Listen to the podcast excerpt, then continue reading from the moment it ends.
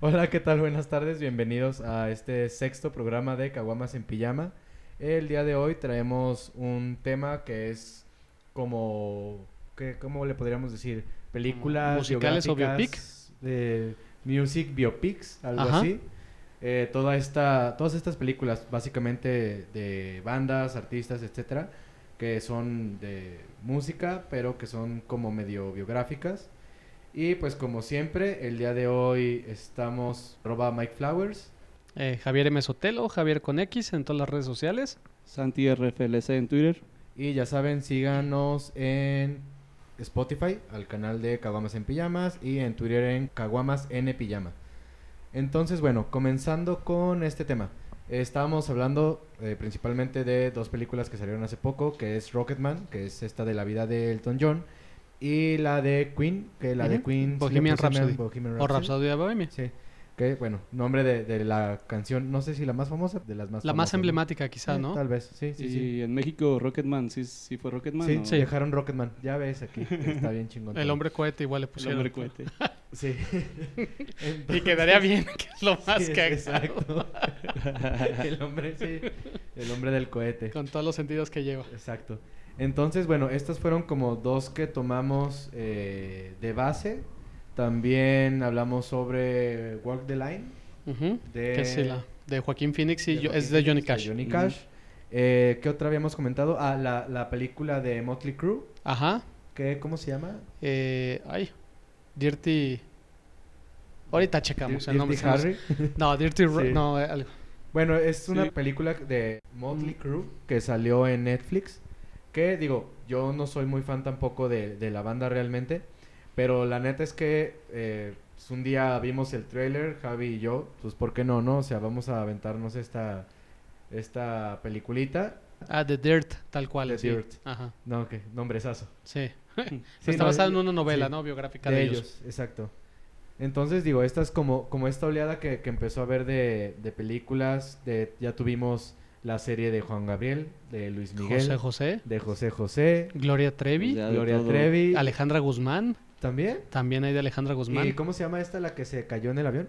Ah, Jenny Rivera. Jenny Ah, Rivera. sí. La que se cayó en el avión. No me imaginé a alguien caminando con una zapata y que azotaba. Mariposa de barrio se Sí. llama. ¿Es en serio? Sí, güey. Ah, esa no la vean. Este, pero bueno, últimamente ha habido varias películas, series, etcétera. Obviamente nos vamos a centrar en, en algunas de las películas. Y bueno, eh, comenzando con estos temas, Santi, ¿qué traes tú? Pues igual este me aventé esas, esas películas de las que ya hablamos y, y creo que también este, estamos eh, últimamente con el tema de los biopics, que pues realmente eh, los biopics eh, en general pues es un, digamos que creo que es uno de los grandes géneros de- del cine.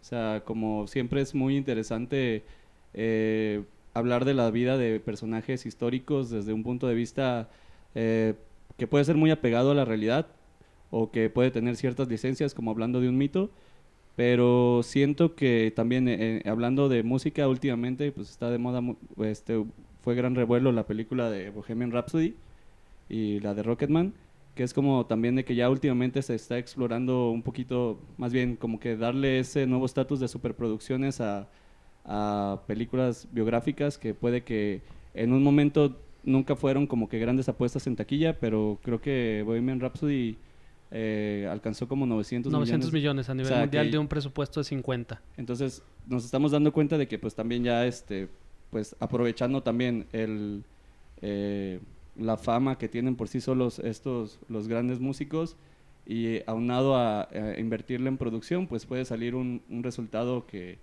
igual aunque digas pues no, no, no soy fan del director no conozco al actor pero dices ah pues es una película acerca de Freddie Mercury entonces la voy a ver porque soy fan o pues digo O no, pero, Ajá, pero hubo un mame, o sea, que es Ah, lo que ah, sí. comentamos. Que, que de hecho uno de los temas, más que hablar como de, bueno, obviamente de las películas en sí, eh, queríamos también como hablar sobre más bien los tipos de películas.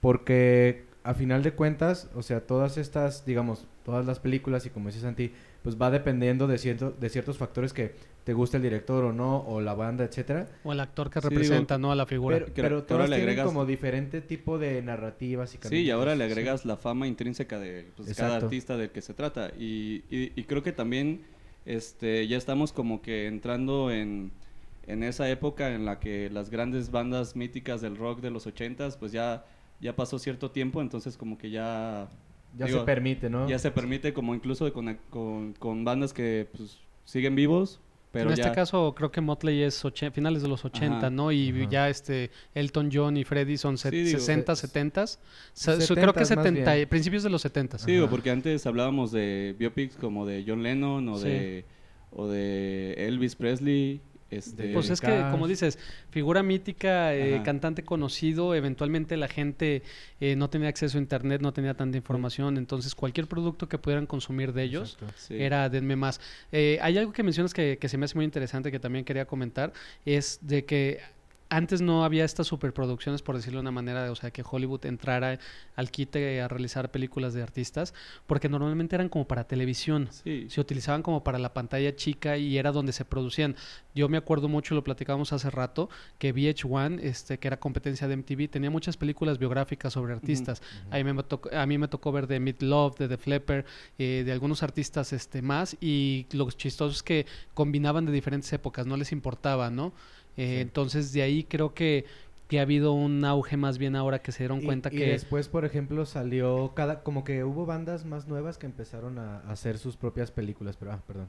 Eh, no, está bien, digo, eh, a final del día era nada más eh, el comentario eso Sí, de, de, de dónde venía, que antes era como película para sábado por la tarde eh, de televisión, ¿no? Y ahora ya eh, le invierten un poco más. Eh, lo que hizo Bohemian Rhapsody de reproducir por completo el concierto de Live Aid, Ah, o sea, sí. era algo que pues, yo creo que era una locura, ¿no? Y sigue siendo Sí. una locura por lo Digo, que y- al rato vamos a y, platicar. y de hecho eran, como digo, en, en películas anteriores como unas representaciones muy escuetas de esos momentos épicos, ¿no? De, digamos que eh, eh, algo que a lo que me refería era de que pues realmente el, el hecho de, de, inver- de apostarle a, a hacer biografías de, de músicos muy importantes es porque ya tienes el interés de la gente. Y digo, porque creo que los biopics, o sea, es, es algo muy interesante, porque a, a pesar de que tienes que llevar ciertas líneas de hablar de hablar del personaje o de la banda en cuestión, pues creo que es un poquito un, un, un, interme- un híbrido entre un documental y pues una, una ficción, ¿no? una, sí, una narrativa digo, este, y también dramática. ajá, depende cuando se habla de un, de un guion original o estás basado en un libro biográfico, si es autorizado o no es autorizado. A eso iba, creo que es importante lo que mencionas porque la gran diferencia de las producciones de antes a las que se están haciendo ahora es que los artistas siguen vivos y se han involucrado de una u otra manera en la producción de estas películas, con excepción de Freddie Mercury, pero bueno, sus compañeros de banda este, son productores ejecutivos, igual Sí, Elton John sí. en la película, eh, Motley Crue también en su película. eh, no sé cómo estuvo Sí. el caso de Walk the Line, si, si Johnny Cash también tuvo algo que ver directamente. ¿Quién Digo, sabe? Santi, no Pues sé no si- creo sí. porque creo Sí, que no. ya está muy viejo, si no es que ya se había muerto. No, creo que Johnny Cash se murió hace poco, ¿no? No, a Hace- principios de los 2000. ¿Sí? Sí. Ah, bueno, que para que vean que bien ando. Ah, Pero- este, sí, pero bueno, algo dentro de eso mismo que comentaba es que, por ejemplo, eh, a, a la hora de que los mismos, eh, digamos que las personas que están involucradas en, en, en la producción son las que, de las que se cuenta la historia, entra un poquito como puede haber un poco de censura, ¿no? Porque 2003. se habló, se habló de, de cuando este, se- Freddie Mercury iba a ser interpretado por Sacha Baron Cohen. Entonces tuvieron problemas de visión él y este Brian May y los... los Sí, los pero creo que ese guion estaba más enfocado a Freddie Mercury que en sí a la banda de Queen. Pues este Entonces, creo que siento que también estuvo un poquito más enfocado, pero a lo que yo a lo que yo escuché es que en la queja de Sasha fue que estaban suavizando demasiado las cosas. Sí, lo que decían, los diluyeron. Entonces, digo, a mí me parece que, o sea, sí, puedes decir, es que pues ya no le estás metiendo como, o sea, esos, esos hechos en concreto, a, pesar de que pues tengan mucho morbo, pues es igual y no le aportan mucho a la pintura general, pero digamos que pues es cada quien la visión de la película que quiere hacer, ¿no? Sí, que es a, a diferencia de lo que comentó Elton John, que sí quería él que se viera este bien lo que había sido su sexualidad y el consumo de drogas, ¿no? Ajá, y las sí. adicciones que tuvo. Sí, de hecho que hubo igual este que no es no, no cae en algo así muy morboso, pero que sí refleja un algo algo que él quería que se Que se fue viera, ¿no? importante. Pero, sí. pero justo es, es la cuestión, digo, iba a comentar sobre las películas biográficas porque, como de, bueno, decías lo de VH1, que, que tuvo algunas películas, creo que incluso MTV llegó a hacer algunas como entrevistas ahí metiendo historia. Pero, por ejemplo, Foo Fighters sacó su película cuando fue su aniversario, que ahí sí fue tal cual un documental. O sea, Sí. no, no tenía como una producción cinematográfica, más bien era como las anécdotas de cuando empezaron, bueno, obviamente empezando en Nirvana, todo el desarrollo, luego fue un poquito de, de su interacción en e- entre ellos, después Pearl Jam también sacó su documental de cómo fue su vida cuando empezó Pearl Jam, cuando ya se agregó Eddie Vedder, que pues para los que no saben Eddie Vedder no fue el primer vocalista de Pearl Jam, No. y ¿quién más tuvo? a Kings of Leon sacó también un mini documentalcillo, o sea. Y después tenemos el otro lado que son ya las películas las del narrativas cine. Sí, es que- dramáticas. es que digo, o sea- cámbiala, como dices, Que, perdón. que es- que Sí, son no. versiones, ¿no? Porque Que un- es lo que eso es lo que iba, que tienes como la versión que es súper documental, bueno, meramente documental, Ajá. las que son como Queen, que es como un recopilado de anécdotas, etcétera, etcétera. La de Rocketman, que, Que es, es un un, musical. musical. Es que y, y van teniendo como cada una su, Eh, su Johnny manera. Cash, que es? Digo yo porque no la vi. por es más biográfica, Es- es, como, ajá. como de drama, o sea, su historia. sí, pues pero sí metes una subtrama O sea, tipo. Bohemian Rhapsody. Ándale. Sí, Ok. es que sí, digo, es que aquí va un poquito enfocado en también lo que yo siento, a lo que iba también con lo que ya estamos apostando por más superproducciones, es que igual, este, si haces un documental, totalmente documental, pues probablemente solo le va a importar a la gente que o es fan de la música o es fan de la banda en, en, en específico, porque digo, a pesar de que sea muy interesante, agarrar pues los, no sé, entrevistas, o sea, dependiendo, es que Exacto. Pedazos Hay- de vida, ¿no? Momentos Sí. y Sí, fragmentos. o, digo, o y- como la de Motley Crue, que también es como más anecdotario, ¿no? O sea, es Sí. como Sí. contar toda su historia de cuando se formaron, lo de las giras, o sea, que era cómo vivían ellos las giras, pasando como siempre todos los de esa época por los excesos, cómo se reformaron. Y obviamente, como dice Santi, es más divertido, que es lo que yo, yo comentaba diciendo. Yo no soy fan de la banda, sé alguna, conozco algunas canciones, Ajá. pero es muy divertida. La Y- película y- es muy La, divertida. la película es divertida y porque no cabe- es un documental como dice Santi. Y lo chistoso es que fue dirigida por un cuate que hizo Jackass. O sea, entonces, desde ahí ya tiene cierto tono y cierto ritmo Sí, la, y la la, banda película. se presta. Y la banda, pues Sí, eran unos bufones, digo. La verdad es que Motley Crue, digo, tiene buenas canciones y todo, pero en su vida, como personas, digo, Y, y tiene Híjole, buenas se cosas metieron de como todo. película. La, la parte donde es como esta secuencia de que es concierto, este, alcohol, drogas, bla, bla, bla. Me Concierto, duermo, sí. me levanto otra vez a las 5 de la tarde, empiezo a beber, concierto y así. Pero entonces esa de Motley es más un documental porque digamos que están los...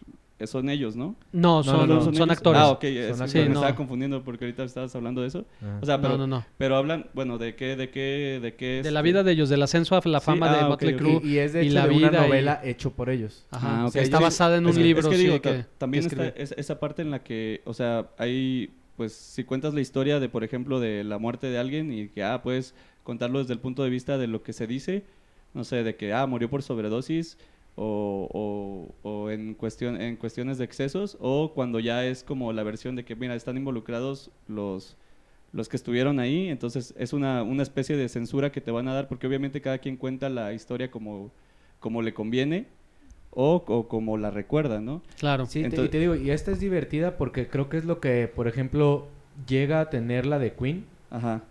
lo de las fiestas. Sí. Y acá la neta es que obviamente está como en una versión cómica De que salen los de Guns en algún Sí. punto que se- se ve Slash, etcétera. Ajá, y lo de Ozzy Osbourne Lo de Ozzy el hotel Osbourne es que- buenísimo. Que, no sé si te sabes la historia de que el güey a- había una línea de hormigas y se la chingó como si fuera coca Ah. y luego orinó y lamió eh, los orines y luego le pidió a otro güey que orinara para lamerlos. Estaban y- viendo a ver quién hacía la cosa más sí. desagradable, ¿no? En un pero, hotel. pero la neta es que está es- sí está chistoso, ¿no? O sea, Ajá. pero es una connotación diferente porque con Queen pasas de cuando eran las super fiestas Ajá. a cuando ya es como la, la versión oscura con Freddie Mercury que Sí. empezó en depresión y eso, que Pues- también sale Elton John. Sí, digo, ya. Sí. ya si hablamos más en concreto de estas dos que pues, son yo creo las más recientes y de las que más se ha, habla- se ha hablado últimamente, que incluso este ¿cómo se llama el director de Rocketman que entró al kit al final? Ah, de- Dexter Fletcher. Ajá, que al final entró Sí, que él terminó Bohemian Rhapsody también Ajá. de dirigirla cuando corrieron a, a Brian Singer. Sí. Y él fue el que hizo Rocketman. Digo, y ahorita antes de empezar el programa estaba hablando con Javi acerca de estas dos películas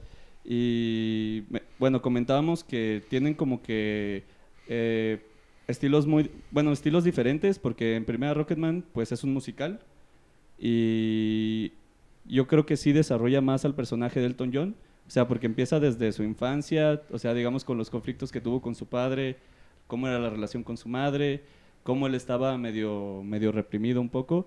Y la línea conductora son las canciones y digamos unos, unos musicales muy chidos con un ensamble muy, muy bien hecho. Y en el lado de, Bohemian Rhapsody pues sí empezamos en digamos que en la etapa en la que se conocen los integrantes de la banda. Eh, hay, ahí están las canciones porque son, es digamos que es el, el atractivo principal de la película para muchos es eh, escuchar va más bien ver la historia de cómo se hicieron las canciones Sí. y digamos que ahí sí este, no es tanto la línea conductora, sino que entra en ciertas, son, en ciertas partes de la, de, la, de la película. Y algo que decía Javi es que pues a veces no se entiende muy bien si la película se trata de, Sí, de, de eh, Freddie Mercury o se trata de la banda. Es que es el comentario que, que yo hacía. O sea, que el error que yo le veo a Bohemian es que nunca sabes de qué se trata realmente la película porque ni es tan documental, ni se trata tanto de Queen, ni se trata tanto de Freddie Mercury. La parte de sus excesos se toma muy, o sea, Sí. en partes y luego como que quieren meter la Sí. parte que todos sabemos de Es que- cómo murió y luego lo que a mí, o- ¿qué es lo que le decía a Javi? O sea, está padre y sí es muy, o sea, para uno que es fan o que te gusta la música, e incluso los que ni conocían la banda porque pasó, Sí. que subió en reproducciones después de la película, sí es muy emotiva y tienes las canciones y Sí. todas las canciones son buenas. Pero a mí lo que todavía, digo, pasando de, de todos estos puntos, lo que a- aparte se me hace con menos sentido es meter esta recreación del concierto de Wembley. Fíjate que porque eso me gustó mucho. Está en YouTube. Y está Ah, en YouTube bueno. en alta calidad y con los originales. Pero digamos que, hay- pero es lo mismo, o sea, hay personas que nunca habían Yo presenciado sé, esto. pero a lo que te- voy es, entonces, ¿de qué se trata la película? Es, una par- es un parcherío de Pues- muchas cosas y a mí se me hace que es, es la diferencia con Rocketman, que Sí. Rocketman es un musical de principio a fin. Pero es, habla es un- completamente de Elton John y, es y es el desarrollo musical. de Elton John. Pero digo, yo creo que lo que pasa con Bohemian Rhapsody es que como que eh, a la hora de estar haciendo, digamos, como que es lo que querían presentar en la película, como que quisieron, a- a- a- digamos, abarcar demasiadas cosas y fue como que, bueno, tendríamos que sacrificar algo, pero dices, no, es que no, no quiero cortar ninguna, ninguna, eh, ninguna canción, ninguna, ningún suceso importante. Y al final como que siento que más bien está un poquito desbalanceado en cuanto a cuestiones, porque es algo que le decía Javi, que me parece que están eh, empezando a desarrollar muy bien el personaje de Freddy y luego se, se cambian este, a, digamos, a cuestiones de la banda, ¿no? O sea, Sí.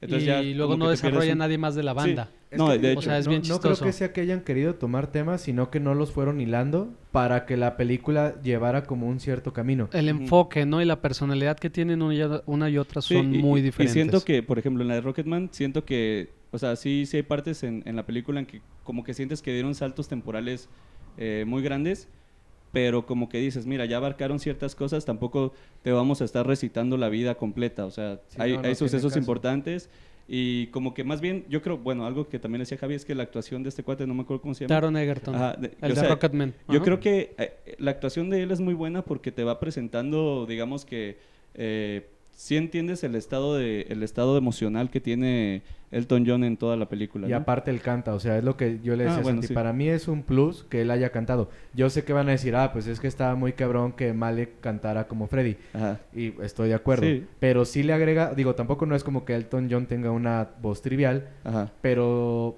la No, verdad, y, aparte no, no sé, o sea, Esos haber pequeños matices que puedes proporcionar a llevó la, clases al de, de entender el canto, y lo hizo muy bien. no, y en histrionismo se me hizo muy bien la película, o sea, sí, Sí. da los es más emotivo Ajá. este Taron que Sí. Malik. Es que siento que en, en- en la de en la de Bohemian Rhapsody sí se pierde un poquito entre todas estas cuestiones. Aunque digo algo que yo este que yo a mí me gustó mucho fue el hecho de que te fueron presentando cómo se fue desarrollando la banda, la sesión, digamos eso que algo eso que también está muy padre cómo eran sus sesiones de para el álbum de uh, A Night in the A Opera. Night in the Opera. Ajá, Ajá. eh, digo, ese me hizo muy chido porque vimos, o sea, como cuando tenían colgando el, el monitor y que le ponían, el- o sea, como que esas cosas... experimentaban con la música. Esas cosas que es como una leyenda que pues, todos decían de que pues estos cuates empezaron a experimentar mucho y por eso el disco salió tan chingón. Y dices, ah, bueno, es que a mí se me hace como que para la historia del rock ese disco es muy importante. Y también lo que decías de, de- del, del concierto en Wembley, yo creo que a mí se me hizo muy chingón porque a pesar de que, como tú dices, ya está el, el- el concierto totalmente en YouTube, pero yo creo que hay personas que lo van a ver por primera vez y digo, esas tomas que hacen acá con CGI de toda la gente y, y la vibra que se sentía. Y a mí me gustó mucho el hecho de que hayan dejado el set total. Digamos que dura como 15 minutos más o menos. Sí. Sí, le creo que le cortaron dos, tres canciones, pero, Ajá. pero sí Pero es casi la totalidad. Sí, Y digo, o sea, es a bueno mí y es como- emotivo, pero... Sí, digo, es que digo, a A mí, mí se me hace como agregarle capas a un pastel nomás Bueno, para que se exacto, viera sí, más. Sí, Exacto. es que igual y digo, ya tal vez yo lo estoy viendo más desde el lado del punto de vista de fan de la música y de que digo, güey, es- ese es un es un Momento como- épico en la es historia de la momento música. histórico en la Mm, música, Sí, ¿no? pero tú siendo fan de la música sabes que está ese concierto y... Ah, claro. y seguro pero se agradece porque yo creo que a lo mejor lo que Miguel quiere decir Ajá. y no se anima a decir o no, no le había caído el 20 es que te caga. es que a lo mejor no, es que a lo mejor esos 20 Ah, no es minutos cierto, se pudieron haber invertido en otro tipo Exacto. de Claro. temas a tratar Sí, en la claro. Cinta yo le- le- más que el concierto de manera literal, Exacto, ¿no? Yo Y- le decía a Javi, eh, eh, entiendo tu punto y por eso la película yo la apoyo mucho porque luego hay gente que empezó a mamar con que hay un chingo de gente no conocía a Queen. No hay pedo, ya conocieron a Queen. Sí. Y más de una persona conoció a Queen y hoy en día escucha a Queen y Gracias dejó a la de escuchar chingaderas. Entonces, es un buen punto, pero yo desde el Sí, punto de que- vista que... conozco a la banda y que todo Sí. eso, Sí. la verdad es que Sí. siento eso, Y que tuvieras- fue agregarle Y tuviera, cosas. tuvieras querido tal vez igual si ya va a ser una película sobre Freddie Mercury que exploraran más la personalidad Sí. y los matices de la porque es cierto porque yo yo creo que en la película hay estos saltos en el tiempo con Freddie Mercury o sea con sus cambios de look y au- automáticamente como que no viste esa transición del personaje sino que más bien ya lo presentabas en esa personalidad que digo que también eh, la vida de Freddie Mercury es, es más conocida por el mainstream que la del Elton John entonces yo creo que tal vez igual y también es una, una suposición porque nosotros Sí. estamos más Un familiarizados. supositorio. Un supositorio. Ahí, ahí te va lo que creo que pasa Sí. con la película de, de Bohemian Rhapsody. Ajá. Que en el momento es chistoso, ¿no? Freddie Mercury es el que está muerto. Entonces, Ajá. curiosamente, el, el que más tratan de explorar es Freddie Mercury. Sí. Porque Pero lo la- tratan de explorar a través de los ojos de los otros Sí. compañeros. Entonces es chistoso que si tienes un musical sobre una banda, explotes Sí. al frontman que luego se quejan de que de repente acaparaba toda la atención, lo sigue haciendo después en la película que se hace, pero al mismo tiempo ellos como que están Sí. a gusto en que su imagen sea solamente Ajá. la musical Y de, y de hecho, y no todo lo demás que conlleva. Entonces, por ahí creo que es donde está un poco desbalanceada la Sí. cinta, que supongamos lo de Freddie Mercury hasta donde te lo muestran está bien diluido, Ajá. pero bien. Sí. Pero de los demás ya no conoces nada de su vida privada Exacto, ni ya no de- el importa. bajista, o sea, este John Deacon. John Sí, Deacon, nada. este es un personaje bien interesante, es el que arreglaba todas las cosas según me estaba diciendo Miguel. Sí. Eh, en la película sí tiene sus momentos en los que brilla por las canciones que compone, cómo compone, Sí. cómo manejaba el Pero grupo. se queda ahí. Y, y se queda ahí, ajá, son Y- como brochazos, Y nada de- más. Y de hecho, yo también siento que también, eh, es lo que te decía en cuanto va, en, desde el momento en el que están involucrados, es autocensura, porque no sé, a mí me dio la impresión en la película de que siempre te dan este punto de vista en de que sí se peleaban, pero ellos eran muy amorosos con Freddy. Y digo, güey, yo creo que en más de una vez se han de haber agarrado putazos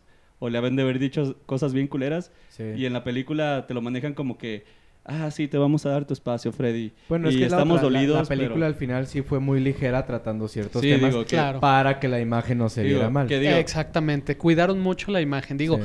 Y al final del día a ellos les resultó, o sea, a mí Sí. realmente me emputa que, que Bohemian Rhapsody llegara a 900. Digo, qué chido. Y como dice Miguel, mucha gente conoció a Queen por la película. Pero que Rocketman, que tuvo 40 millones de presupuesto y embolsó 200, y para mí es mejor película. Bueno, eh, a no mí sí me molesta. Sí. A mí sí me Sí, molesta. ¿Y y que no qué, perdón? No fue tan vista. Exactamente. Sí, no, sí, pues sí. digo, digo, le faltaron quedó- 700 millones de dólares. quedó- digo. Y fue en la misma racha, ¿no? Y digo, algo que le comentaba a, a Javi es que pues también la de Rocketman se me hace que es una, un- o sea, una propuesta de biopic muy interesante porque ya se va directamente al, al lado musical. Porque digo, ya habíamos visto musicales como el de, el de ¿cómo se llama? El, el de los Beatles. ¿Al Yesterday? Ajá. Ajá. Que digo, que ahí es un musical y ves como que la música y puedes em- em- El impacto de la música que tuvieron en el mundo, ¿no? Sí, Sin verlos y a te, y ellos. te da, y, ajá, te da como que el contexto histórico, pero acá ya de tiro es eh, es este ver la vida reflejada de, de Elton John y todas sus todas sus transiciones y aparte pero contadas con la línea de eh, de, Su la- propia de las música. canciones Eso Digo, está increíble, eso está digo. chido y, y, y, y también o sea como que eh, estos elementos al ser musical de que entra o sea cosas irreales en, en cuanto al, a lo que sucede en la pantalla pero que dices es totalmente justificado De porque hecho, creo que sí la vendían, ¿no? Como una fantasía rock, Ajá. este, no sé. Pero Pe- está padre. pero, eh, lo que mencionas es muy padre, digo, y lo decíamos aquí antes de empezar. El, con Rocketman lo que tiene es que quizá la música de Queen es un poco más para todo mundo. sí Y Elton John es como un público un poquito más específico, yo creo que hasta cierto punto también un poquito más elitista, porque era como Sí. un pop más fresón y más este del estilo y más New Age y, y sí influye para Rocketman que te gusten las canciones de Elton John, Sí. porque toda la banda sonora es solamente Elton John, sí su música está adaptada a la Y si historia no te y, es el hilo los conductor. musicales, Los pues todavía musicales, Y si Ajá. no te gustan los musicales, porque son cansados los musicales cuando Sí. no te gustan, Y es que digo, Eh, ti- tiene sus partes de drama, pero no se siente como un drama. No, no, O sea, es, es, o sea, sí tiene como que esa, esa, esa eh, ese tono, pero pues todo es, digamos que va llevado desde el punto de de, hecho, vista la, de un la musical. parte de los musicales tal cual es un recurso en la trama Ajá. para Ajá. ir acentuando ciertas situaciones que pasaron. Sí, o pero- haciendo timelapse, ¿no? O sea, de Exacto. que inician un punto Ajá. cuando inicia la canción, por ejemplo, cuando está él ya Sí, de joven, ajá, la sí, primera vez creciendo. que toca en un un bar público, y que ajá. crece de 12, 13 años a 19, por Ajá. ahí, que da un brinco. Y o- luego da otro brinco otra vez. Y luego Digo- cuando empieza a agarrar la fama y Sí. conoce al novio y que empiezan Ajá. sus excesos y todo, entonces eso es tal cual un musical clásico, ¿no? Sí. Y digo, y también, bueno, algo que creo que de- este, deberíamos de comentar es que, pues, ambos, pues, tocan el tema de la homosexualidad en esa época, ¿no? Y en misma época, En la misma época. Y de hecho, este, pues, el, ingleses el- los dos. El manager era el, era el, mismo, el John Reed, ¿no? Y, y de hecho, algo, bueno, este, igual luego regresamos al otro, pero mm, se me hizo muy curioso ver cómo fue la diferencia de- en cómo te lo presentan en Bohemian Rhapsody y en, y en Rocketman, porque Rocketman siento que te lo pintan más como un villano más... más Es el antagonista de la más película, duro. claro. Exacto, Sí. pero más duro y yo digo, también es como, no le puedes dar un tanto matiz porque al final de cuentas es exagerado porque es un musical, entonces tiene que ser muy claro a la hora de que digas este es el antagonista. y- Pero creo y que más, que- más que eso, sí va por la parte que realmente le afectó a Elton John. Ah, claro. Y digo, Porque es, algo, es un punto que le decía a Javi. Nunca en la, en la película se, se vuelve a tomar el tema de la abuela. Y, y para él, la abuela creo que es el personaje más importante en su vida. Y le dije a Javi, mira, ya nunca Ya, pasaron fin- murió ni al nada. Final te, bueno, al final te la es lo que como decíamos, no sabemos. Sí, pero no sabemos si a lo mejor murió Sí. en su época de excesos y, y que salió del closet sí, y, toda la vida que llevaba, que a lo mejor para la fue la... Y yo creo que no lo demasiado. quiso expresar porque yo siento que para él fue un momento muy duro Ajá. y no quiso abordar ese tema en Digo, la película. ajá. Entonces, a final de cuentas, hay temas que se nota que están ahí porque fueron importantes en su vida. O sea, el tema de, de- del representante Sí. realmente le afectó. Sí, digo, a él, No, pues él la sí te lo... la madre. Sí. Digo, a él sí te lo, te lo ponen más directamente Con porque Queen, pues, estuvo pues, enamorado. Sí, Con Queen fue un representante Sí, más un- que sí estuvo te- del lado de la banda hasta que el Sí te, mane- Paul... sí- sí te este, manejaban que tenía un tono así como medio de... Quería sacar ventaja, pero no Ah, te lo ponían como el villano, villano. Sí, y de pero hecho, no, no fue no. pareja de Freddie Mercury. Ah, para eso, en Bohemian, para eso tenían a Paul, Sí. el que fue pareja. Se llama John Reed, ¿no? John Reed, sí, el, productor. Digo, pero digo también... creo que sigue vivo, que es lo más votado de todo. Entonces no sé qué opinión tenga de Sí, sus claro. representaciones. Ah, bueno, que eso es también algo acá porque, digamos, ya que estás haciendo un biopic, que no es un documental, ya no puedes tener esa visión neutral de los, de los personajes. no, porque sirven tienes un que- propósito narrativo. Exacto, Exacto. narrativamente, pues él tenía que ser el, el, el, el villano. Y digo, y en, y en, Rock, y en Rocketman, pues dices, No, bueno, A ver, no, en Rocketman es el villano. sí. En Bohemian Rhapsody Es- el villano es Paul, que, sí, sí, sí. que, que casi es cumple la misma función que John Pero Reed con- en pero- Rocketman. Pero siento que es un poquito menos, este, o sea, como que te lo manejan como un poquito más neutral. Hasta sí, cierto le dan, me- le dan menos Sí, peso pero dentro yo de creo la... que es también de la por el hecho de que pues acá es un musical, entonces tienes que manejar los tonos de cierta forma y en y en y en la de Bohemian Rhapsody pues es pues puedes tener más matices, ¿no? Y digo, que es la diferencia a lo que vemos con los documentales, pues que en un documental sí puedes decir, ah, pues este persona esta esta persona este fue la que no sé, les hizo tal fraude y así, pero no los puedes no tienes la libertad de decir, ah, tal cual ellos son los malos. Y acá pues necesitas un malo, bueno, si eh, dependiendo tu estilo narrativo, Sí. necesitas ponerlo. Pero Fíjate aparte... Y es una- y es está una- basado en lo que Elton Sí, John digo, dice. pero- Entonces, pero si es una li- esas Yo son las, ahí- él- las licencias. Yo ahí no concuerdo contigo. No. Yo creo que Rocketman tiene más matices que Bohemian ¿Sí? Rhapsody. No, pero Eh, bueno, al final, eh, la relación que tiene Elton John con John Reed eh, fue íntima y fue dolorosa para Elton Sí. John y fue muy diferente a la que tuvo. Hasta cierto punto te dejan entender que con Queen fue meramente de trabajo. Sí. Y entonces acá al mezclar trabajo con lo personal, o No. sea, los negocios es, es un poquito diferente. Sí. No creo Y que haya sido más que sí lo exagerado trató muy mal, porque, etcétera. porque fuera musical. Yo más Bueno. bien creo que la forma en que influyó en las vidas de estas dos bandas, sí, o claro. bueno, bandas por decirle Elton John, Ajá. fue muy diferente. Sí, pero bueno, más bien, o sea, eso tal vez de matices es, tal vez no es la palabra correcta, pero yo me refería como que tienes una, un punto de vista más central, ¿no? O sea, como que no eres el malo malo, sino que eres... O sea, ¿crees que es más mal. objetiva Bohemian Rhapsody en ese sentido y Mm, que... No, no, no diría objetiva, como dices, también un, un punto importante es que él no es tan importante en- Porque en, también la al pri- historia. antes de él, el villano fue el papá. Y realmente sí. también eh, no es que sea villano, es que era Ah, un hijo de Ay, puta. el villano no es que es que esa pobre onda con Elton John de que lo único que quería Ah, toda esa familia estaba rota es- y lo único sí. que querían eran todos sentir amor de una forma El, o de el otra. me papá era un culero. Pero el la papá mamá era solo quería el dinero de este güey. Entonces, Digo, sí. Creo que el padrastro Era el lo más buena tocan onda. muy leve, pero él fue la influencia de Elvis, del rock and roll. Ajá, claro. eh, pero a mí me, me, me rompe mucho emocionalmente cuando va y visita al papá. ah, Ah, y toda esa secuencia, estamos hablando de Rocketman. y cuando ve que abraza Ajá, a su hermanastro. ¿Cómo se, ¿Cómo se porta con sus medios Ajá. hermanos? Y cuando le pide que autografíe el disco, y luego cuando ve al hermano le dice, oye, no traes los zapatos, ven, déjate cargo. Y todo lo cariñoso que es, que nunca Bueno, fue nunca con él fue con así, él. que ni siquiera Sí. se despidió cuando se fue de la casa. Ajá. Este, pues digo, son cicatrices emocionales que, Sí. que luego él mismo lo dice, ¿qué hice? Pues empecé a tomar, empecé a beber, empecé a hacer Sí. esto,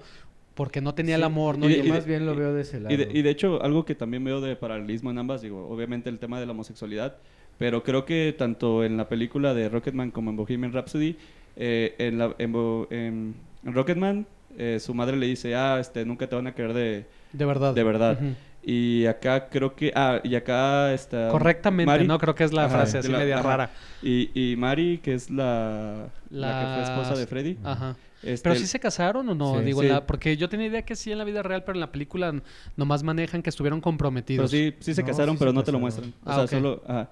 Pero, pero, y ella le dice, vas a tener una vida muy difícil. Y ambos, este, digamos que pues te maneja el, el tema de la época de que pues la homosexualidad no, alga- no era algo tan abierto en, en, en, digamos, en... No tan aceptado, No ¿no? tan aceptado. Y Sí. de que ellos tenían el mismo, digamos que tenían este conflicto cultural para ellos, porque yo creo que hasta ellos preferirían, o sea, tendrían esos pensamientos de preferirían no ser homosexual para que mi vida fuera más fácil. Aunque digo, bueno, claro. Elton siempre fue mucho más abierto en eso. Pero, Bueno, Freddie Mercury creo que trató Bueno, de pero- pero Elton más también se llegó a casar en un momento determinado. Pero Ajá. digo, pero estuvo bien Sí, raro eso. sí. Pero digo, ya no es lo mismo que en estas épocas, que digamos que esto ya sería como, bueno, pues ya hay más apertura, entonces ya el tema, eh, el tema de quedarse solo y esas cosas no hubiera sido algo tan, tan central en las... Ah, no, yo sé, pero, pero creo que ahí Que sí digo que- aborda distinto. Pero- porque Elton pero John se vio que Pero yo, yo creo que... le en- dejó de importar muy rápido. Yo creo que en ambas es como el, el, el, eh, el punto en el que su, su vida se descontrola, ¿no? Para Claro. ambos. O sea, como que el hecho de aceptarse y de que los acepten. O sea, y creo que eso, digamos, en, en- también en Bohemian Rhapsody creo que nomás lo toman por partes, pero en la, yo creo que en Rocketman sí es como que, el, aparte de los traumas que tuvo de niñez, creo que sí es la parte central, de que no, nadie lo aceptaba como era. Rocketman, digo, Elton John lo dice muy claro cuando está en la cena, o sea, dice, me metí todo lo que me pude haber Sí. metido, Ah, me sí. cogía todo lo que me pude haber Lo que se cogido. O sea, él no se cerró a eso y Freddie Mercury fue como más tímido en ese sentido Sí. o más apartado. Pero, por ejemplo, a mí me gustaría que habláramos un poco de, de como mencionas, las dos películas toman temas muy similares. Eh, te, te digo, la de Motley Crue es otro pedo. Esos güeyes, o sea, hicieron cada Sí. desmadre y todo.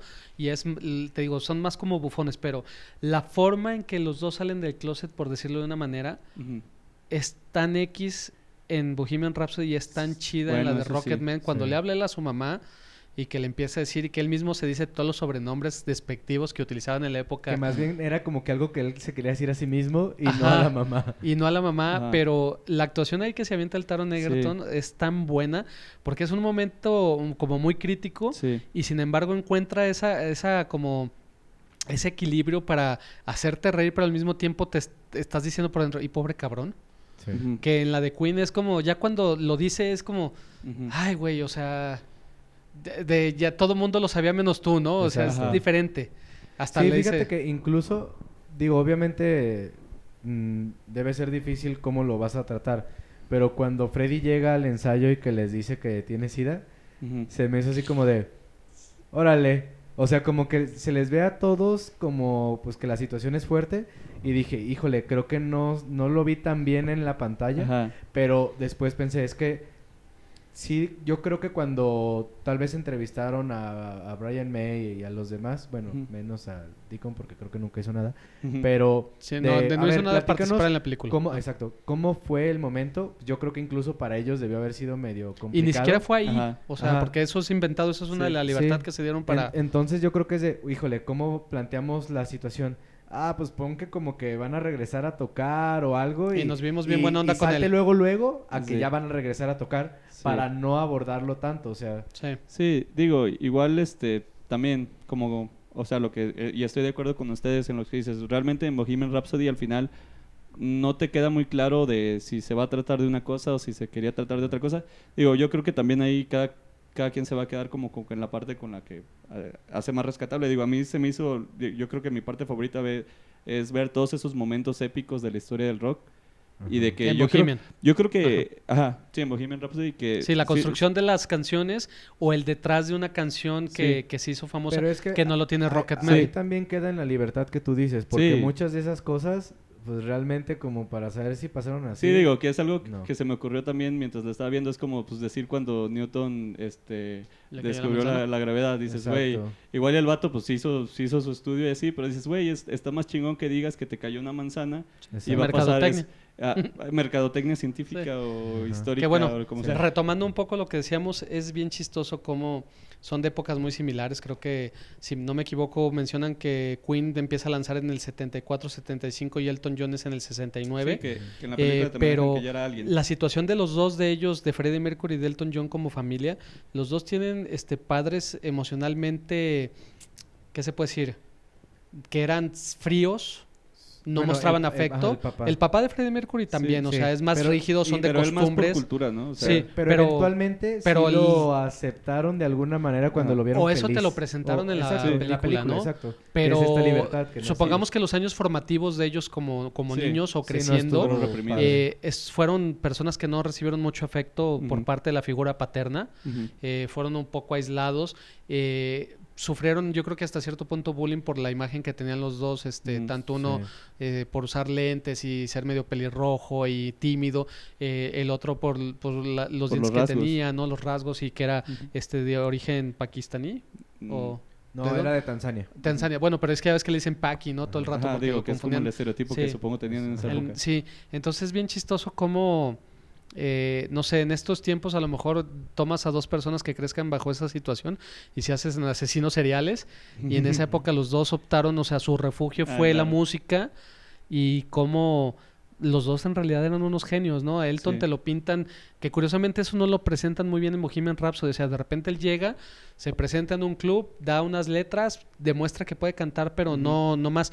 A Elton desde chiquito lo ves Sí, te- esas secuencias de él plantean- imaginándose canciones en la cama y componiendo y cómo Ah, escuchaba padre, melodías y, y la facilidad con la que podía componer música a las letras que le daba este ay se me fue el nombre del compositor verdad ¿De quién? del Eh, compositor de Elton John con el que trabajó toda la vida. Bernie sí de Bernie.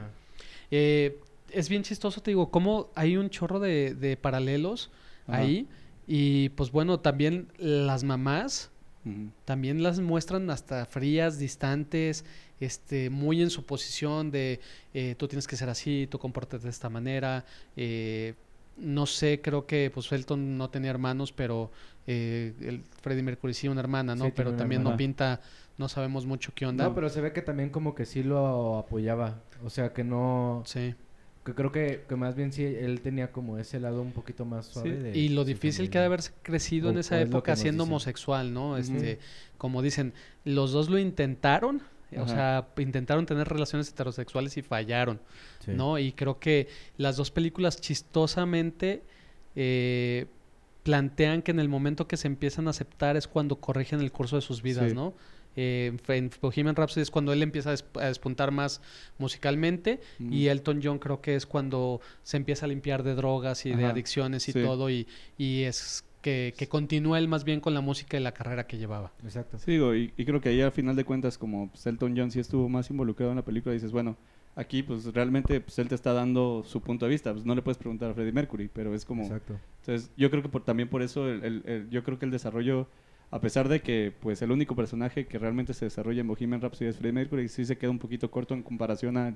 Y, a y cómo aparte, sabes que es, es la cosa que también, o sea, la- las partes de Rocketman que son como estas situaciones emocionalmente muy fuertes, están, o sea, mucho más chingonas que en la de Bohemian. O sea, me refiero, a, por ejemplo, cuando se trata de suicidar, creo que es como un choque más fuerte, a- ya como que todo lo que pasa Sí. después que en Queen, que es, digo, es lo mismo, es porque acá lo quisieron hacer un poco más suavecito. Esa porque secuencia, Sí, creo es que en muy Queen buena. daba para dar esa secuencia con Rocketman cuando Ah, se es avienta a la alberca y que por un lado es Y luego, odio se- mi vida en este momento. y luego cómo lo sacan al se, escenario. se ve se ve el primero perdón este Sí. antes de que lleguemos a esa Sí, parte eh, se ve él de niño Ajá, y sí. hay un detalle muy sutil ahí que lo ve tocando Ajá, que fue la canción que se imaginó en su cuarto cuando cuando estaba componiendo ujú. y de repente él mueve los dedos como tratando de recordar esa Ajá. parte de él que lo motivaba a hacer música y cómo la letra la transforman de, de ser algo completamente diferente a ser cómo te recuperas de una sobredosis o de un intento de suicidio Ujú. y cómo te sacan al concierto y esa parte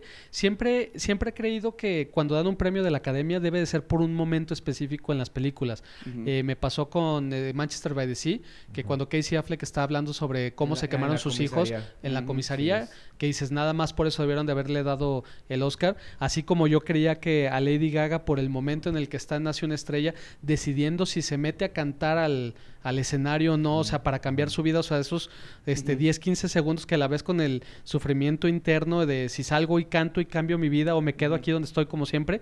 Creo que en Rocketman es, es, es esos pequeños detalles de cuando él está bien jodido Ajá. y de repente pone su, su cara de artista porque está a punto de salir al escenario y otra vez entregarse totalmente a su público, pero por dentro está hecho mierda, ¿no?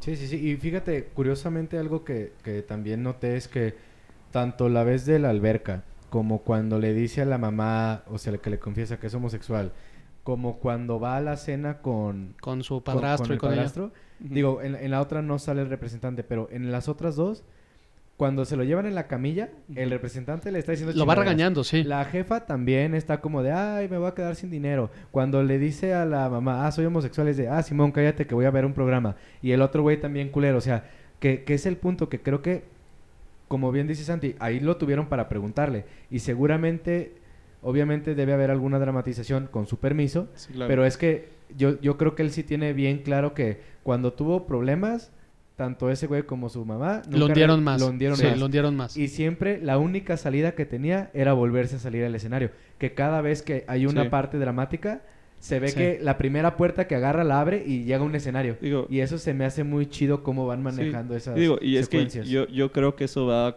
encaminado a, a que es un musical y que realmente ahí, como dices, en el momento de cuando le dicen a Freddy, bueno, cuando Freddy les dice a, a- a- a los de la banda que tiene SIDA, pues ahí es, es como, pues igual y no fue así. Pero pues en Rocketman, pues dices, pues esos son los sucesos que pasaron, pero a final de cuentas es un musical. Entonces tenemos más flexibilidad para manejar los, los acontecimientos en cuanto a Para usar metáforas, ¿no? Ajá, Ajá. ajá, de la situación. Sí, pero- y yo digo que es porque es un musical. Pero fíjate que ese mismo detalle también en la de Motley Crue lo usan. Cuando tuvieron como estas crisis de banda, Ajá. la siguiente parte es nos volvimos a juntar porque nos subimos al escenario a tocar. Ajá. O cuando Sí. se juntaban a, a tocar las canciones que manejan la misma dinámica que en la de Queen. Que cuando los, los pon- ponen las canciones son como las más emblemáticas de. Motley Crue. Pero manejan también ese toque de que cuando hubo las crisis, o sea, las dos veces que Nicky Six tuvo Sobredosis. sobredosis, Ajá. que el güey se murió por minutos.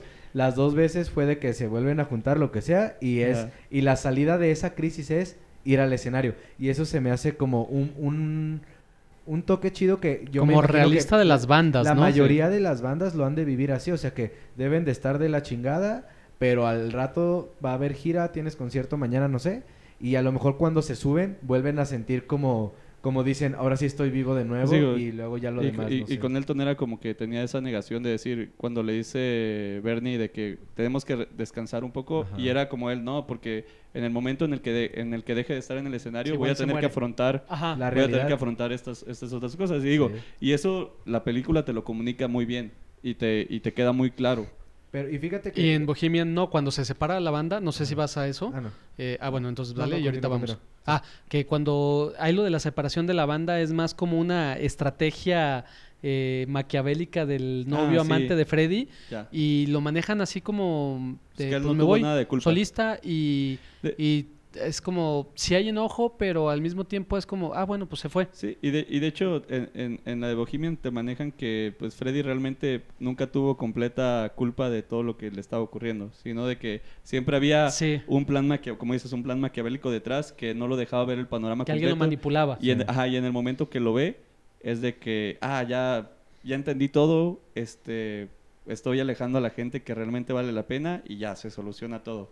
Y acá no, porque acá sí te dan el punto de vista en el que admites, de hecho, en, la secuencia donde va saliendo su, su papá, su, su mamá, su abuela y, todo y el representante. que o va haciendo las paces con Ajá, su vida, eso, ¿no? Eso, se me hizo un, un detalle muy chingón Sí. porque, eh, y de hecho, es, es, es hasta, digamos, bonito en la parte en el que él mismo, o sea, Elton John te está diciendo cómo, o sea, no es, no es que necesite que tú me perdones, yo me voy a perdonar por ti. Ujú. o sea- no, y los dos, ¿no? O sea, Ajá, yo acepto sí. mis Ah, errores, claro. sé que no fue fácil, pero en lugar de pelear, vámonos perdonando, Exacto, ¿no? y digo, y, y, y, y tal vez tú nunca me des una disculpa, pero mira, yo me quedo en paz y... Ya. Creo que lo, lo más cañón de esa, de esa secuencia eh, es de que él asume tal cual su responsabilidad con todo, como con el manager. O sea, a la hora que, que vuelve a ver al manager ya, eh, ¿qué se puede decir? Que está en la etapa del clímax de con los alcohólicos anónimos o adictos, eh, Sí, y lo ve, y en lugar de echarle la culpa fue de, es que el error no fue tuyo, el error fue mío de pensar que tú me amabas cuando no eres capaz de amar y de aferrarme a ti a que me dieras amor cuando no me lo podías dar. O sea, ese, ese descubrimiento interno de Ajá. decir yo la cagué cuando durante años te culpé y te culpé y te culpé y me exprimiste como, me chupaste como sanguijuela, eh, literal en todos los sentidos. Pero eh, esa parte yo creo que es el, el punto de realmente salió a flote porque quiso salir a flote, quiso estar bien y, y buscó la ayuda que necesitaba. Y creo que esa, ese también fue una diferencia grande, digo, ahorita que estamos hablando solo de estos dos personajes, que de alguna manera te ponen que Elton John siempre tuvo a su compa.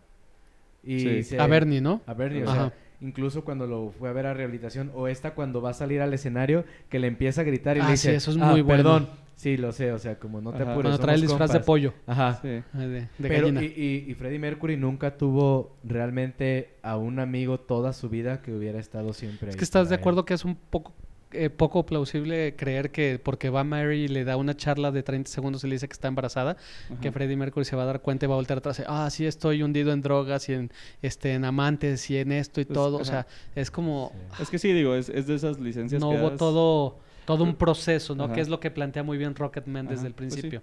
Y, y digo, no sé, creo que ya, ya, este, ya discutimos mucho. Ah, sí. Pero bueno. Justo este- ha- había un tema que ¿O quería no? mencionar sobre esto de los escenarios, Ajá. porque justo en este documental que hicieron los Foo, Ajá. cuando tuvieron estos problemas de cambios de guitarrista, etcétera, etcétera, Ajá. cuando fue después de que Taylor Hawking también tuvo su sobredosis. Es el baterista, va, que casi Sí. les muere también. Ah, y, y otra vez, y que... Otra vez. Otra vez se le iba a morir alguien. Y que justo es lo, lo una parte súper... O sea, a mí se me hace muy chistosa que Nate Ah, para todos los que, digo, también Ah. está en Netflix el documental de los Foo Fighters, entonces sí. Ya lo habían quitado, ¿Ya lo ¿no? habían quitado? Ah, bueno, Es que yo a mí me tocó verlo bueno. ahí. No sé si todavía siga, Si pero está, sí, véanlo, está muy búscanlo. Y también la de Motley Crue está ahí en Netflix, En- entonces. Justo en, en esa parte pasa que Nate Mendel, el único que junto con Dave Grohl pues, son originales de, de los Foo, que es el bajista, que le habló en la noche y le dijo, ah, ¿sabes qué? Yo también ya me salgo. Y que Dave Grohl llegó y se puso una peda de aquellas, chocó un carro, llegó Ah, a casa de su mamá y que como a las 7 de la mañana, que llega todo crudo y pedo, le dice, oye, te habla Nate. Y que, ah, que le dice, oye, siempre no me quiero salir de la banda. y, y todo su drama ahí. Ajá, y que fueron horas que estuvo fuera de la banda. Sí. Y a lo que voy es que cuando, est- cuando pasaron toda esa situación, eh, pasa que anuncian que Dave Grohl se va a ir con Queens of Stone Age a empezar gira. Y que ya están como todos bien peleados y bla, bla, bla. Y no recuerdo si fue en Coachella o Lola Palusa que iban a atender este como el último concierto y que dijeron, ¿saben qué? Mañana es el último, a la chingada esta banda de mierda y que tocaron tan chingón que fue de que todos se voltearon a ver y no, güey, hay que seguir, o sea, y te digo, siento que muchas bandas y artistas tienen como esta cuestión de que todo puede estar mal, pero Sí. la música los salva de alguna Los une, manera. ¿no? Los Pues, mantiene unidos. Los mantiene, sí. Pero bueno, a ver. Pues, Y, digo, eh, es muy romántico, pero puede que... Sí, haya- Ah, pero es está que padre digo, ese pensamiento. Ya eh, ponle en, en unos 20 años que hagan la película de Foo Fighters y que sea así de que, oh, rayos, todo un dramón y, y de que sabes que, o sea, Ajá. tú, tú que viviste, si quieres, medio de fuera es- esa época, es, güey, esta cosa como que pues no va a ser así, pero va a haber nuevas generaciones que pues no tenían idea, solo conocen la música y Sí. pues va a ser una forma de presentarles Que- eh, que, a la banda, ejemplo, ¿no? Me imagino que en, algún momento alguien va a hacer una película documental, por ejemplo, de Pink Floyd o de Ajá. Led Zeppelin O de Guns. y de Guns también eva- eventualmente, pero por ejemplo con, con Pink Floyd, la neta yo no quiero ver los pleitos de Gilmore con Waters. O sea, Espérate, güey, déjate eso, la de Caifanes, güey. ay, No sé. yo, yo realmente serie. ahí sí preferiría ver, como dijiste tú, todo el proceso creativo de Claro, esos güeyes. pero Más que los dramas. Y estoy seguro que un gran porcentaje de esa película Ajá. van a ser los pleitos de esos güeyes. bueno, Porque es algo de lo más famoso. Pero es que yo creo que también va a depender mucho, digo, igual aquí este de lo que quieran contar. de lo que quieran contar, sí. para qué propósito, si va a ser por Pues siempre es por dinero. Sí, pero digo, pero estamos de- es lo mismo que decíamos con las películas, es de que bueno, depende qué tanta inversión haya de, de fondo y qué tanto haya en riesgo, Sí. pues te la Sí. van a suavizar en cuanto a lo que sea más rentable. Si es una película más independiente, yo creo que sí, pues ahí te da la libertad de poder contar cosas más más más severas que digo, le van a interesar a, a los fans de la banda. Y- Y, ah, bueno, y aquí lo malo, por ejemplo, del ejemplo de Rocketman y Bohemian es que eh, Rocketman era clasificación C y Bohemian era B15. ajá. Entonces te pueden decir, los productores te van a decir, ah, es que sabes que como la clasificación era menor, entró más gente a verla. Por eso fue más exitosa. Pues y en realidad no.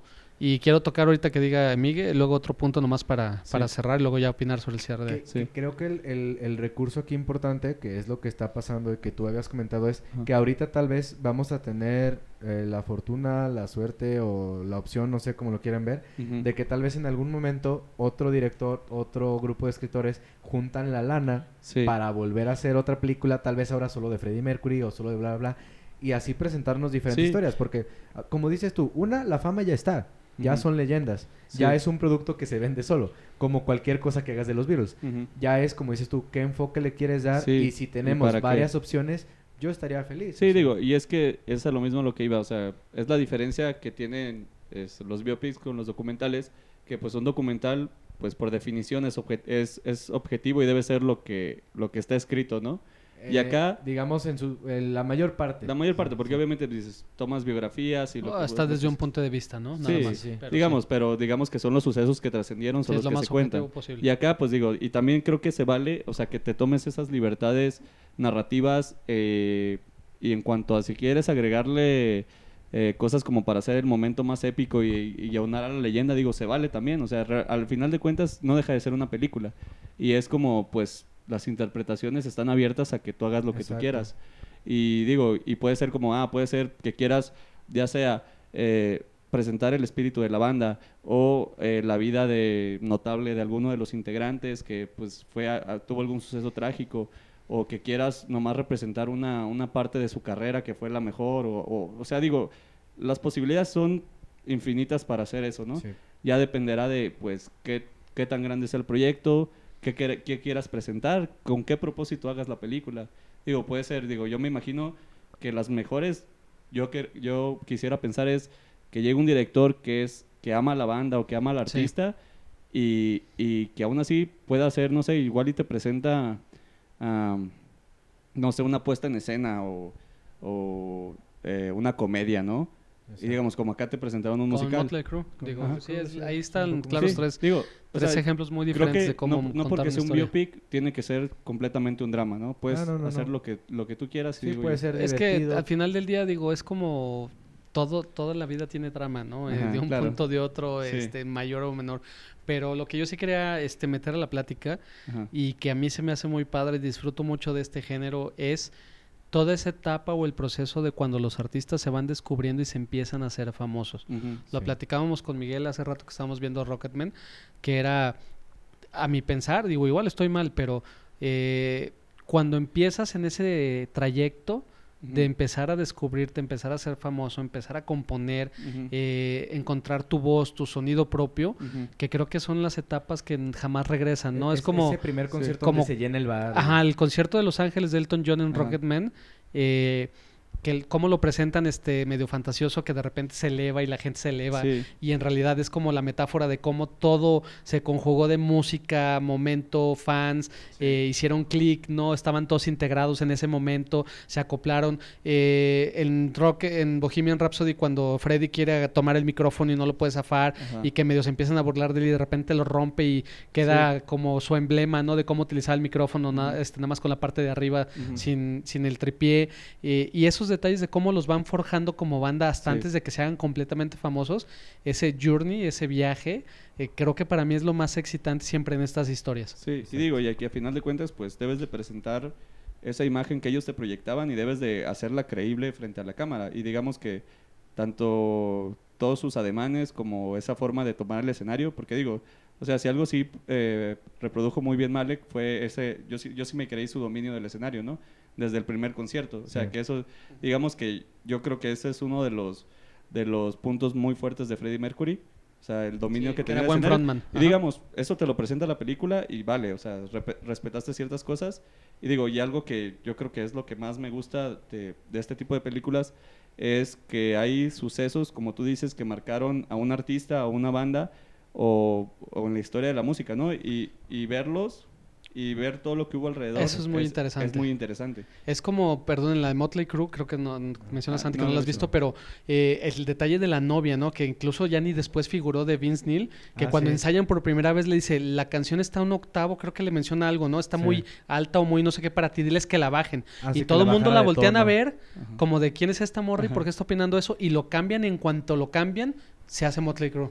Ajá, que, Ah. que porque básicamente usan pues esta onda de que el güey tenía la voz muy aguda Ajá. y le decía, ah, ustedes bájense de tono para que como que agarre fuerza la voz Ajá. porque suena como medio plano.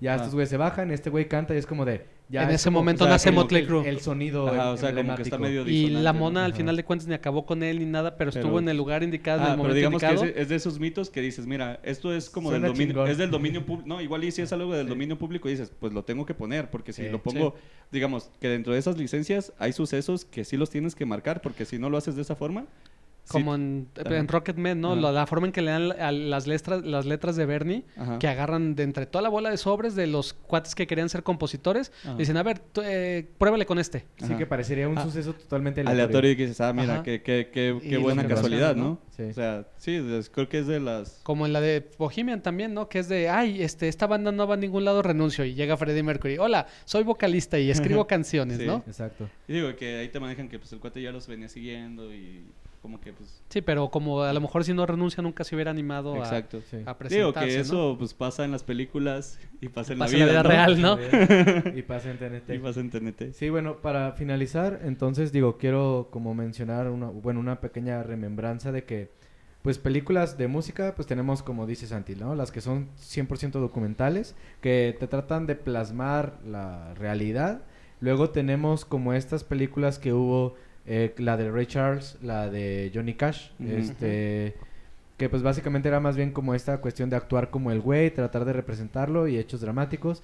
Y ya estas nuevas películas que sí, pues empezó con, con Bohemian y ahora con Rocketman, pues es como películas ya con muy buen presupuesto, que pues sí, pueden ser documental, medio biográficas como sea, pero que sí, o sea, está padre que ya les meten lana, les meten más presupuesto, sobre todo porque pues se ve espectacular, digo lo que decía Santi, se ve bien chingón esta parte del concierto de Wembley, entonces pues también es algo que que sí muchos lo van a apreciar porque pues, se ve bien visualmente y, y no se ve barato ni nada porque pues tienes la lana ahí. Entonces pues mientras se haga eso está chingón. Otra otra documento digo por si los quieren buscar eh, Vamos a recomendaciones ya entonces, si quieres, Ajá, nos brincamos. Sí, de, les decía, el de Pearl Jam, dice Javi que a lo mejor el de los Foo está en Netflix, está el de Kings of Leon. Me acordé que The Strokes tiene uno que se llama In Transit, Mm. que fue un mini documental hecho Antes por de su ellos disco, ¿no? cuando fue la primer gira en Europa. Y justo In Transit es el disco de Albert, entonces está medio chistoso. Está bueno, pero está interesante. Sí, porque es grabado así de que con cámara en mano, Sí, por sí, ellos. pero eso ya es más documental, Sí, ¿no? o sea, pero digo, está botanón. Ajá. Ya yéndome a las recomendaciones, yo traigo dos. O sea, la primera va a ser este que vean la de Ray, de Ray Charles. Y la otra es Love and Mercy, que es la película de los Beach Boys. Que Es la que comentabas hace sí. rato. Igual cuento un poquito porque... Ok, ah, ah, ok, la- el contexto es que obviamente esta película se centra sobre todo pues en, en el fundador de los Beach Boys, que ahorita se me fue el nombre. Charles Mason. No, no, no. Este, pero bueno, a grandes rasgos, eh, lo que te trata de plasmar, pues es cómo fue que se le ocurrió a este güey toda la idea. Brian Wilson, perdón, Brian Wilson. Este, se le ocurrió toda la idea de la música, todo lo de las composiciones, que es algo que le comentaba a Javi, que me mentaron la madre y seguramente más gente la va a volver a hacer, porque osé decir que la música de los Beach Boys era mucho mejor que la de los Beatles, eh, sobre todo en los primeros discos, y perdón, pero es la verdad. Si ustedes escuchan los discos de los Beach Boys, musicalmente eh, están mejor que los de los Beatles. No estoy diciendo que los Beatles sean malos, solo estoy diciendo están mejor. O sea, la, com- la composición está mucho más Digo que rica también es tu opinión. de los Beach Boys. Es mi opinión, Sí. tómenla como quieran, es la verdad. Los Beatles eran bien planos al principio y los pueden comparar con muchas bandas de su época que sonaban igual. No inventaron el hilo negro al principio. El crecimiento de la banda y la experiencia fue lo que les hizo crear mejores discos cuando Digamos, fueron creciendo. Son precursores de la industria en cuanto a Sí, sí, los pero digo, masivos, sí, musicalmente los Beatles crecieron. Sí, sí, sí. con su música, Claro, pero que- los primeros, Digo- la verdad, eh, están buenos hasta ahí. Con muchas bandas pasa igual, ¿no? Exacto, Sí, sí, sobre sí, la sí. marcha te vas haciendo Pero yo mejor. sé que los Beach Boys no es una banda que mucha gente haya escuchado realmente y tienen Mm. cosas extremadamente buenas. Sin embargo, yo creo que muchas canciones de ellos las conocen por los covers que se han hecho. Aparte. Y ni siquiera saben que son de los Beach Boys. Pero bueno, es una recomendación. Love and Mercy está padre. Eh, sí es más drama esta película. Ajá. Y pues Ray Charles porque nunca está de más ver buena música. Santi. Eh, pues de recomendaciones, pues podría decir tres. Este, hay una que se llama The Runaways, que es esta, esta banda que tenía Joan Jett. Eh, salió, no me acuerdo si en el 2010, y sale Dakota Fanning y, y Kristen Stewart. Y está, está bastante buena. A mí se me la disfruté mucho. O sea, recuerdo que la disfruté mucho cuando la vi. Y hay otra que se llama Nowhere Boy, que es sobre John Lennon. Que dentro de eso que ¿Es hablábamos. la que hizo Julian Taylor? Ah, no que estoy sale seguro. el Kikas de actor. Y creo que sí, sí. es creo que, sí sí, veníamos que platicando de ah, ella, sí. sí. Sí, ah, eh, la- sí, creo que sí ese güey. De la Y- vida de cómo se conocen Paul y, Ajá. John, ¿no? Sí, y, y digamos que dentro de estas biopics, que es lo que comentaba hace rato, en esta realmente solo te manejan una etapa de la vida de, de John Lennon. Y, y creo que es interesante porque a, a pesar de que puedes decir está basado en lo que cuenta su hermanastra, entonces digamos que pues no es una versión ni oficial, ni te consta que todo sea ahí, pero como que puedes entender un poquito el contexto de cómo era su vida en ese momento, eh, cuáles eran sus condiciones y de hecho, o sea, cuáles fueron sus influencias. Entonces dices, eh, si te gusta John Lennon y te gustan los Beatles, puedes como que explorar un poquito cómo fue su desarrollo y sus influencias como para llegar a ser pues la figura que, que llegó a ser, ¿no? Ok. Y otra película que quiero recomendar se llama eh, Inside Lewin Davis, que aquí se llama Balada de un hombre común, que realmente esta no es una biopic porque Ok, entonces no. es... Ah, no, una Siguiente. Siguiente. Entonces recomendaste documentales, cabrón. Este, ¿Es biopic? Pelea, pelea. Pues sí es una biopic, ¿no? No, porque, eh, o sea, no es biopic porque no está basada en alguien real. ¿Cómo? O sea, no es, este, Lewin Davis no existió realmente. Ah, no, Ah, las es que, que- yo dije. ah, no. Ah, no, sí, no, no es Pero mira, yo, no, yo, yo, creo que está bien lo que está recomendando Santi, porque Sí. yo traigo Ah, recomendaciones similares. Que al final del día es lo que nos trajo aquí primero fue la música, porque existió música y después de la música hubo Frozen. película. Ahorita, Entonces, ahorita eh, nos vamos a agarrar afuera. entonces, bueno, No pero- es cierto. Este, ah, bueno, eh, que está basada en la historia de un cuate que se existió, que es Dave Rock, que es de folk. Y actúa, es de los hermanos Cohen y actúa Oscar Isaac Órale. y Justin Timberlake. Está muy buena. O sea, realmente es, como dices, me salí del tema, pero... No, no, No, digo, es que está bien, es que al final del día es musical. Sí. Eh, digo, yo eh, primero digo, estoy triste, tengo 549 seguidores en Twitter. Puse una encuesta ayer porque yo sí creo que mucha gente ni siquiera pudo ver Rocketman o no se animó a verla. Eh, y de los cuales nomás participaron 10 personas. ajá, Y puse que cuál era tu musical o biopic favorito. Este puse Almost Famous, que es casi famosos. ajá. Bohemian Rhapsody, Rocketman y Mulan Rush, ¿no? De los cuales tuvimos que el 50% prefiere Moulin Rouge. Luego de ahí nos vamos a Casi Famosos y luego Bohemian Rhapsody. Y Rocketman. Tuvo 0%. Entonces, No la desde ahí me, me da, me da tristeza que no tenga la exposición que debe de tener. Y fíjate, yo no quise agarrar como tal cual como películas biopic Ajá. este, o musicales o per se, sino simplemente películas que estuvieran relacionadas con la música de una u otra manera, como decía Santi, ya sea que el protagonista fuera alguien ficticio que quiere ser músico, Ajá. este, o que fuera un drama, pero eh, que tuviera estos elementos, ¿no? De musical o, biografía, aunque fuera real o no real. Aquí vamos, entonces, bueno, es primero Almost Famous, Bien. que es la película de Cameron Crowe sobre este un chavo que trabaja para Rolling Stone y va a entrevistar a una banda en ascenso. Eh, es semi-biográfica, pero del escritor, o sea, del que escribía para Rolling Stone. Pero la banda que crean ahí que se llama Stillwater es una muy buena banda. De hecho, las canciones les ayudó Eddie Vedder a hacerlas y no sé quién más. Entonces, la película es muy buena, está padre, es como dramedy, que Sí. es como comedia con drama, ¿no? Eh, de ahí me paso también a Billy Elliot, que al no ser una película per se, también. pero está relacionada en cómo la música puede cambiarle la vida a alguien, ¿no? Que este yo creo que Billy Elliot es de las más conocidas Sí, sí, sí. y es de un niño que, vive durante la crisis. Ajá, es el, es el que hace el actor Es de Bernie.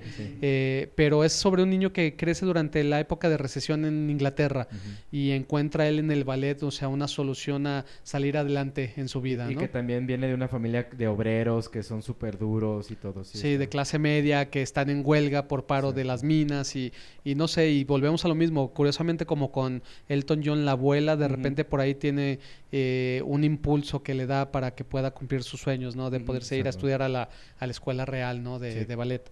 Luego tengo otra que se llama Hustle, Hustle and Flow. No me acuerdo cómo le pusieron en español, pero sale este actor eh, moreno que salía en la primera de Iron Man como War Machine. Ajá. Eh, él es un, ¿qué se puede decir? Un padrote eh, que vive en Memphis o por ahí del sur de Estados Unidos Ujú. y él quiere ser rapero. Entonces es bien chistoso cómo combina su vida en los barrios, eh, en prostituir mujeres, en cuidarlas y esto, con su onda de querer ser un rapero real y contar la verdad de cómo se vive en esas ondas. Ujú. Es buena la película, eh, estuvo el clu- incluso nominado al Oscar y a mí me gusta mucho sobre todo, es un poco lenta en algunos momentos, pero me gusta mucho sobre todo cómo manejan el proceso creativo de la música. Hay un punto por ahí en que este eh, le ayuda un compañero también moreno y luego traen a, a este cuate, el DJ Quells, el que mencionamos que sale en Road Trip, el, el actor delgado que parece que tuvo cáncer y que, Ah, que es muy sí. chistoso y le dice el, le dice el rapero, le dice, oye, ¿ya lo viste? Y le hace el amigo, le hace, ¿qué? Le hace, pues el color de su piel, dice, no es moreno. Y le hace, no, no, no te confundas, solamente está un poco pálido. Y resulta que es una pistola para componer beats y otras cosas y, y le ayuda a desarrollar el sonido. Entonces, por eso a mí me gusta mucho. Está padre, es como más cruda, ¿no? Ok. Ujú. Luego de ahí me brinco a Serafín. Rouge. ¿Eh? Serafín. Serafín. Serafín, ándale. De ahí me brinco a Moulin Rouge, que para mí es de mis musicales favoritos, por toda esta mezcla musical de géneros que Ajá. puede hacer en una sola canción. Igual sí es muy bombástica, melodramática y en excesos, pero pues así es, así es el cine de Baz Luhrmann, ¿no? Siempre en excesos. Desde Romeo y Julieta tiene este Strictly Ballroom y no me acuerdo qué otras películas Australia. Siempre ha sido el muy a lo bestia, ¿no? Es como, como un cine de los 50 pero a color. Es como, Sí, como sí. la onda que tiene. De ahí me brinco también este, a Nace una estrella, que yo sé que igual te dicen, oye, Bradley Cooper y Lady Gaga, y como que no puede ser este, una buena combinación. Sin No, embargo, buena. la buena. película es buena. Te lloré. tiene, te tiene que gustar el country. te tiene que gustar el country Cuando porque es cierto. Bradley Cooper, ¿no? Pero. Güey, ya. tapa eso. Spoiler, eh, le vas a ¿Qué? poner cuando. Tiene, tiene más de un año. No, ya, eso es Eh. cierto. Y perdón, Pero- pero, es un remake. Sorry, No, y es, es remake del remake y Sí, creo exacto, que. Van tres versiones, Sí, tampoco no mames. Entonces, y entonces pasa exactamente igual todo. Exacto. Pero no sé si coincidan conmigo en lo que platicábamos hace rato, que la neta es que Lady Gaga no, actuó. sí. No, O muy sea, bien, tú la ves y no es Lady Gaga, o sea, realmente es Ellie. No, sí, sí y, te la el, crees. y el sí. Bradley Cooper, o sea, ese tono rasposo que creó para hablar como este güey Sí. alcohólico y, y sordo y todo.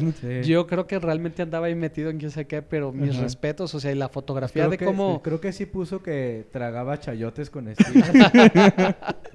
y así que. Importados de México exclusivamente, ¿va? Sí, Pero incluso la fotografía de cómo manejan las escenas de los conciertos, que siempre es de, sí. de la parte de atrás de ellos, en lugar de verlos de frente, o sea, es una No, onda... bueno, ajá, perdón, No, te interrumpí muy cabrón. No, Ah. dale, ya me se Ah, me no, el pedo. Sí, ah, perdón. Es, es que digo algo que creo que no platicamos y que también digo, dentro de algo que trate de música, ya sea biopic o sea una película musical, creo que también el- la onda de el, eh, el diseño de audio y eh, como te muestran las canciones tiene mucho peso. Y de hecho creo que Sí. Nominaron en, en Nace una estrella el, el- el diseño de audio. Sí. Sí, entonces digo, creo que también... Creo que también, creo que Bohemian fue la que ganó, Sí, ¿no? Ajá, sí, de hecho creo que no. O sea, Ajá. de que eso, digo, puede ser algo como secundario, pero creo que al final, si se trata de música, tiene No, mucho pues peso. con la pura Pues sí. secuencia, digo, aunque el Miguel no está de acuerdo con eso, pero la pura secuencia del concierto Ajá. eh, realmente te hace sentir ahí. Sí. No, es de Pues cómo sí. está estructurado. Yo sé que si le subes en YouTube, al- lo conectas al home theater y todo, pero, Sí. pero bueno. Es. Este, y ya nomás para cerrar, digo, yo me acuerdo de cuando estaba chico y me impactó mucho y se me hizo muy padre La Bamba, Ah, que sí. aparte Ah. es de, una, de un personaje chicano, o sea, hijo de mexicanos allá. Exacto. Y así, yo creo que mucha gente se Richie todavía, Valens. ¡Richie! Sí, no, o cuando se va el hermano al final, ¡no, Y, Richie! y se murió y se murió como Pedro Infante. ¿Sí? O sea, los grandes se mueren en aviones. Y, No, y se murieron, Jenny- aparte en ese avión se Jenny murieron. Rivera. Se murieron como Sí. tres, ¿no? O sea, se murió creo que este Body Eh. Hall y no sé quién, otros dos ah, este, ¿En el avión? En el avión de, ¿De de Richie Richie Valens se murieron tres No. artistas y el piloto. Ah, Entonces, de los que hacían la misma gira en esa época, este, y de hecho, pues lo curioso es que él ganó el volado para irse en el avión, si no se iba a ir en camión, ¿no? Entonces, pues el destino. Y al final, quiero la vida. mencionar, aunque no es para todo el mundo, pero sí es buena si pasas la primera canción, La La. Land. Ah. La a La Land. ¿Cuál ibas a me decir? La La Ah, video y obra de Ramón Ayala. ¿no? Ajá. ¿Qué, güey? Una aventura épica. Perdón.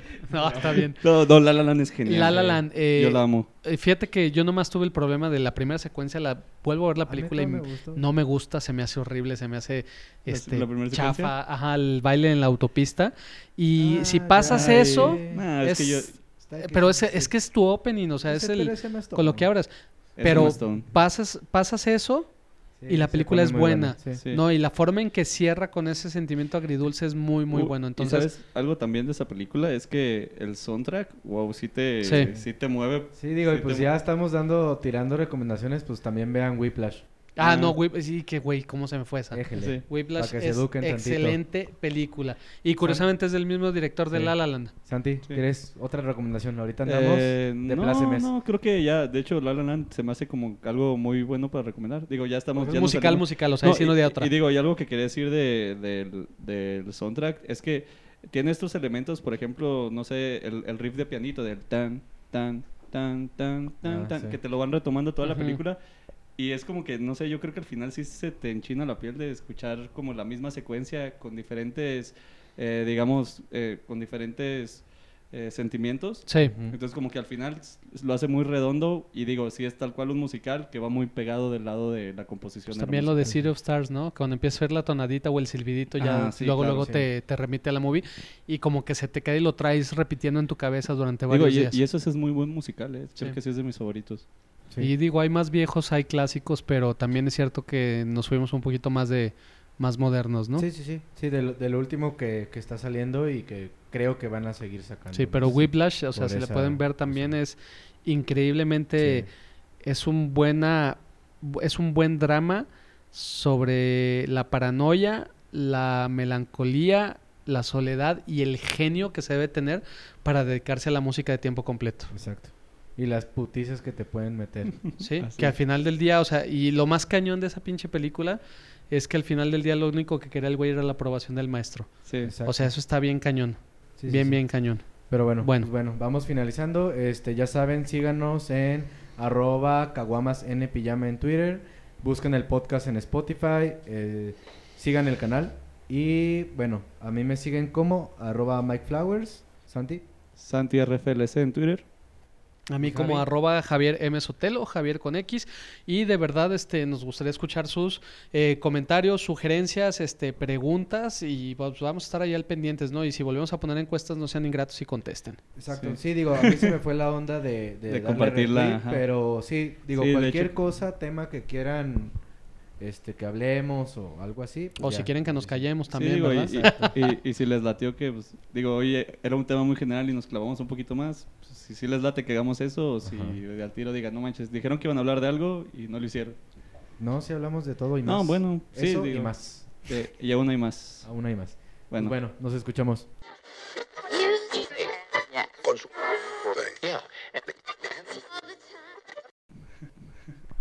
Estoy como el pinche Freddie Mercury cuando agarra el pandero. ey, Lo que sí, ese, ese detalle está muy bueno, ¿no? Cuando se le rompe el micrófono y que supuestamente queda así por la forma emblemática que lo usaba. Ah, sí, eso es- Eso, ese tipo de detalles que sabes que no fue así en realidad, pero que lo hicieron como para la movie. Ajá. Eh, sí, eso sí. Sí, sí como me- esas pequeñas licencias, ¿no? De que sabes sí. el 6, ¿no? O como le decía al Migue también esa onda de, de que no sabemos realmente si fue así como le dieron a Bernie, ¿no? Al letrista. De, ah, de estos sobre... ah, toma este. Ajá. Ajá. Digo que es, es un poquito como el hecho de meterle un poquito de eh, Casua- licencia. Causalidad y casualidad, Bueno, ¿va? O sea, de... Sí, sí, o sea, pero como más, pues, darle interés a nivel de película, porque obviamente si no le pones eso, pues el suceso por sí solo tal vez no es tan interesante.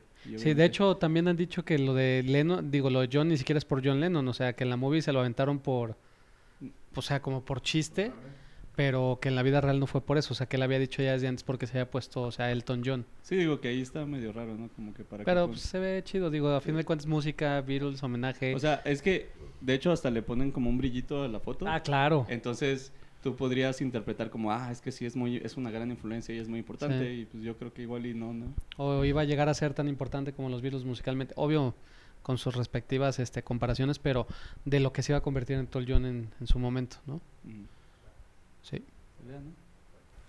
Pero Ah, es que estoy esperando que una línea para poderlo cortar bien. Ah, no, pero digo No, está bien. seguimos a decir o sea, más o menos de qué vamos a hablar Sí, voy a salir ahorita. No, ahorita digo, voy diciendo. O sea, por eso. Tú te apures. silencio tres segundos. Yo les voy avisando como siempre. Ok. ¿Estás a punto de apagar el regulador, eh? Pero pues es el tuyo.